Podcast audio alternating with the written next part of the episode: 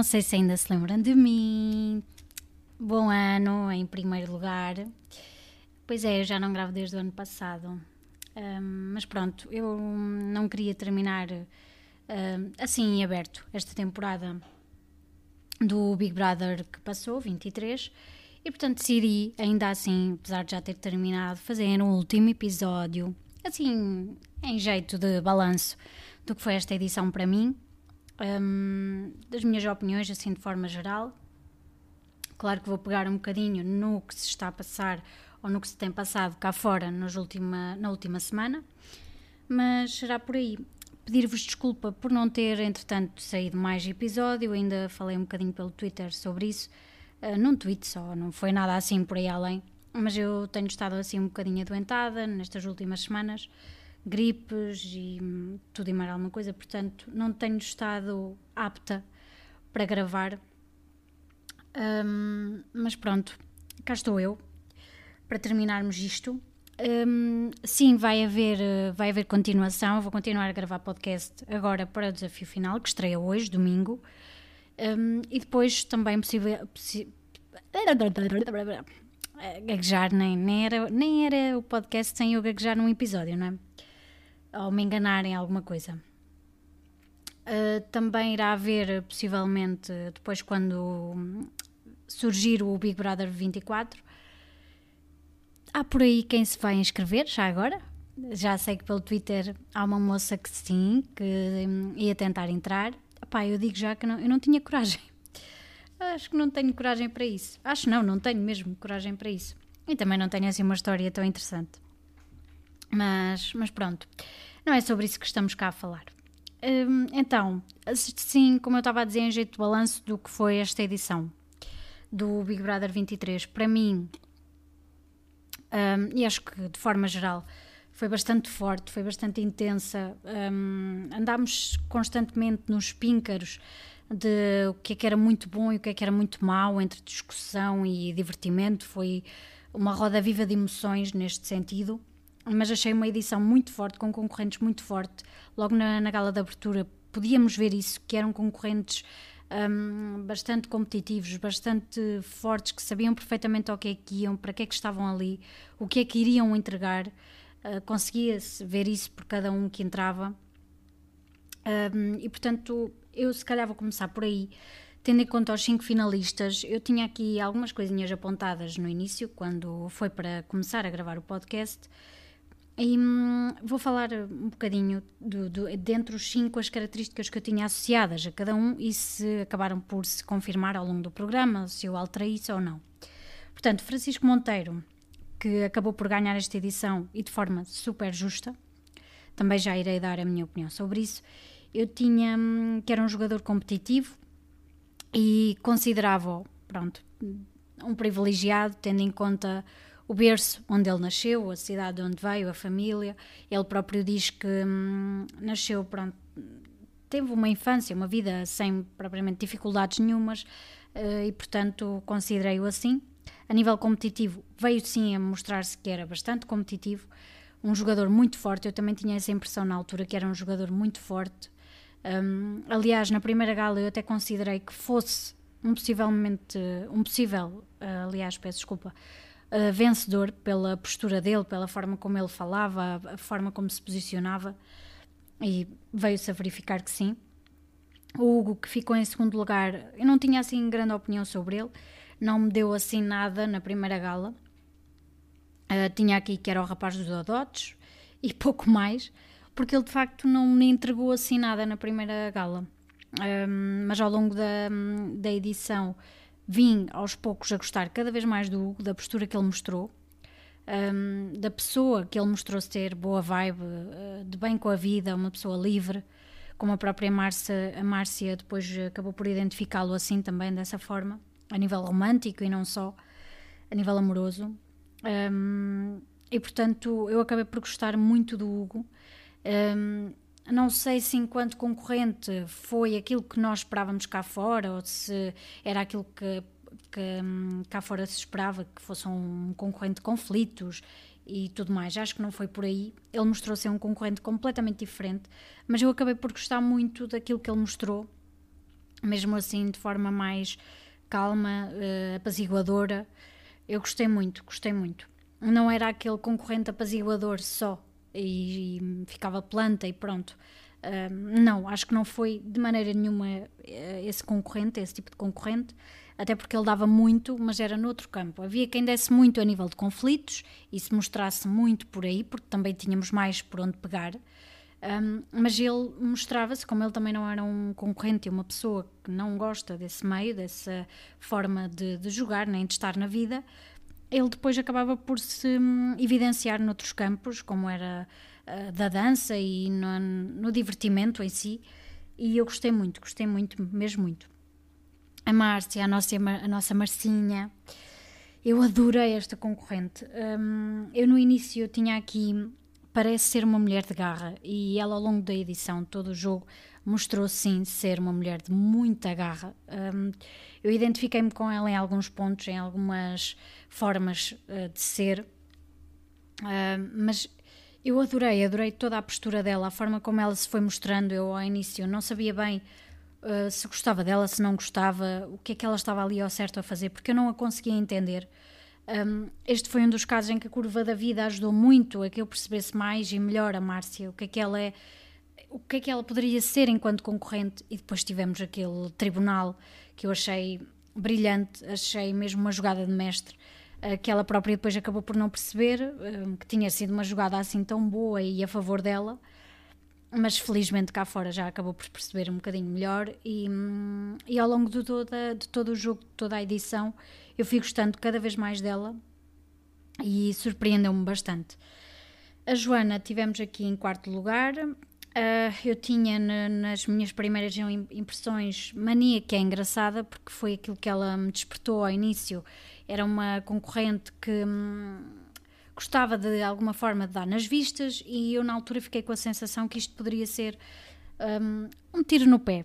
Uh, porque podia engraçar muito, o público poderia engraçar muito com ela e podia gostar muito, mas do outro lado também podia ficar com esta impressão com que eu fiquei, que é, ah, tem a mania que é engraçada e estar só ali, está só ali a tentar mostrar alguma coisa e está só a exagerar. Um, isto para mim acabou por se confirmar porque eu não me identifiquei com o jogo da Joana ao longo de toda a edição. Houve ali alguns momentos em que eu ainda pensei, ok, vou-lhe dar uma oportunidade porque até estou a gostar desta forma de jogar, desta, desta postura, mas rapidamente se desvaneceu essa hum, minha impressão. Foi uma concorrente que, hum, com a qual não me identifiquei mesmo nada, não gostei do tipo de jogo, uh, transmitiu-me muita hum, falsidade de alguma forma muito. Hum, eu não sei, mas a impressão que a Joana me dava enquanto concorrente é, era de uma de uma concorrente e de uma pessoa que eu já disse no Twitter e volto a dizer um, alguém se eu convivesse com esse alguém cá fora, alguém idêntico à Joana, eu não queria esse alguém na minha vida, nem enquanto pessoa que eu conhecesse, nem enquanto amiga, porque hum, acho que ela tem ali muita coisa que precisa trabalhar, muita coisa que precisa crescer, desenvolver. Não sei se é da idade, não sei se é próprio delas, já está talhado assim, mas acho que ela tem que trabalhar ali muita coisa e hum, não estou a falar a, a nível de uh, psicologia, a nível de, de mental, não estou a falar nada disso, é mesmo a nível de características que vão se desenvolvendo com a idade, é normal. E eu acho que ela tem ali muita coisa que precisa trabalhar e que precisa perceber que, que acho que é, é, ela tem uma postura que é muito de. Ela na casa mostrou muito isso, que é aquilo que eu sinto, e portanto, como se costuma dizer, não está em debate. Mas o que é certo é que muitas vezes está em debate, porque nem sempre aquilo que tu sentes é aquilo que está certo. Tu estás a sentir isso, ok, mas vamos tentar perceber o outro também, vamos tentar perceber porque é que tu estás a sentir assim e porque é que tu não estás a perceber o meu lado, porque é que não estás a perceber porque é que eu também me estou a sentir assim porque hum, a Joana foi de alguma forma uma concorrente uh, muito controversa, porque também criou muito ódio e muito amor cá fora. Epá, mas não me identifiquei uh, de maneira nenhuma. Um, e mesmo cá fora não tenho interesse um, na, na, vida dela pós-bebê, uh, ou seja, nas partilhas das redes e tudo, não, não tenho assim grande interesse mas pronto, não desejo que ela hum, tenha o melhor disto tudo e que consiga crescer e desenvolver-se mais E, e, já que estávamos aqui a falar a nível psicológico, eu não ia dizer, mas vou dizer. Um, a Joana foi uma concorrente que, em muitas situações, um, dizia que aquilo lhe causava ansiedade e tudo mais. Eu não vou aqui questionar se ela efetivamente sentia ansiedade ou não, se estava a sentir muito pouco, não, não vou questionar isso. A única coisa que eu quero deixar aqui bem assente, um, seja para concorrentes futuros que possam me estar a ouvir, seja para vocês terem conhecimento da minha opinião, seja para o que for. Ou seja, para nada, não é? Porque é a minha opinião e vale o que vale.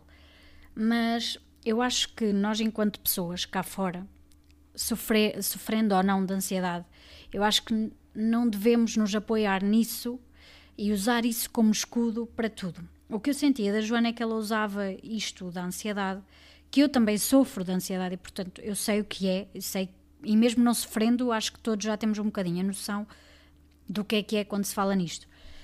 Um, eu, a, a, impressão que ela me dava é que ela usava isto, da ansiedade, muitas vezes como escudo para qualquer problema, qualquer coisa que fosse contra ela, que de alguma forma a fizesse sentir mal e até poderia fazê-la efetivamente sentir mais ansiosa e mais estressada com aquilo tudo. Ela usava isso como escudo para tudo e, eh, e em muitas situações vimos-la usar ah, isto deixa-me ansiosa e deixa-me. E depois eram situações que aquilo bem esmiuçado e era muitas vezes só jogo e isso muitas vezes também me caía mal, porque a impressão que me dava, e lá está, volto a frisar que eu não estou de forma nenhuma um, pôr em causa a ansiedade que ela pudesse estar a sentir naquele momento. Mas a forma como ela punha aquilo e, e falava sobre aquilo, não, não, não gostei, não gostei de ver e pronto, não me identifico e acho que temos de ter mais atenção a isso, porque a ansiedade não é um escudo, a ansiedade é, um, é algo, é, é uma doença, se lhe quisermos chamar assim, com a qual muitas pessoas têm que viver e tem vários níveis e, portanto, temos de ter algum cuidado com isso. Mas pronto, adiante. O André ficou em quinto lugar uh, e eu tinha aqui como primeira impressão que se calhar ficava melhor em casa com a avó cá fora. Isto porquê? Porque a primeira impressão que ele me deu era de menino da avó, pronto, não é? Muito querido, mas que não me ia entregar nada a nível de jogo. E, e eu andei ali uns tempos uh, ao longo da edição que eu não tinha assim uma grande impressão do André, não, não gostava, uh, não me identificava, mas não a nível negativo nem positivo, não era um jogador com o qual eu um, me identificasse no sentido de gosto de ver este tipo de concorrente.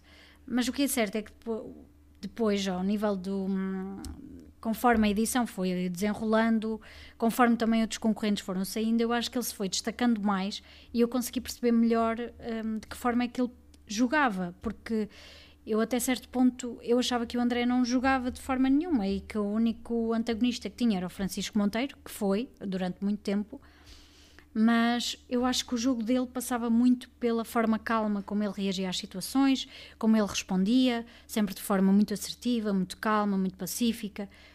E depois isso tirava do, completamente do sério os outros concorrentes, e isso para mim era um jogo que eu já considerava como tal, como jogo, e que sim, gostava de ver de alguma forma.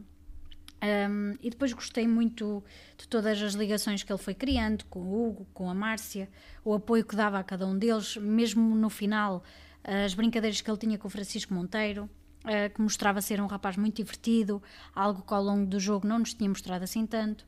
Eu gostei muito e, hum, e acabei até com um, assim uma visão mais positiva dele que não tinha muito ao início. Uh, e portanto, assim de forma geral, acabei assim, tirando a Joana, acabei com uma visão assim bastante positiva deles todos.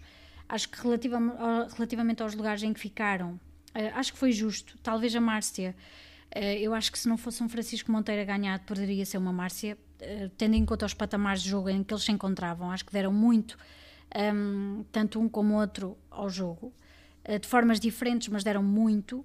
Ehm, da mesma forma que um Hugo, por exemplo, mas a nível de jogo e daquilo que eu gosto um, não é que eu gosto, e não, não, não sei se me estou a saber explicar, eu acho que não.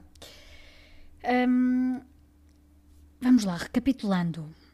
Acho que foi muito justo o Francisco Monteiro ter ganho e ter ficado em primeiro lugar, foi muito merecido, mas e este mas vem porque ele teve alguns comportamentos com o qual eu não me identifico.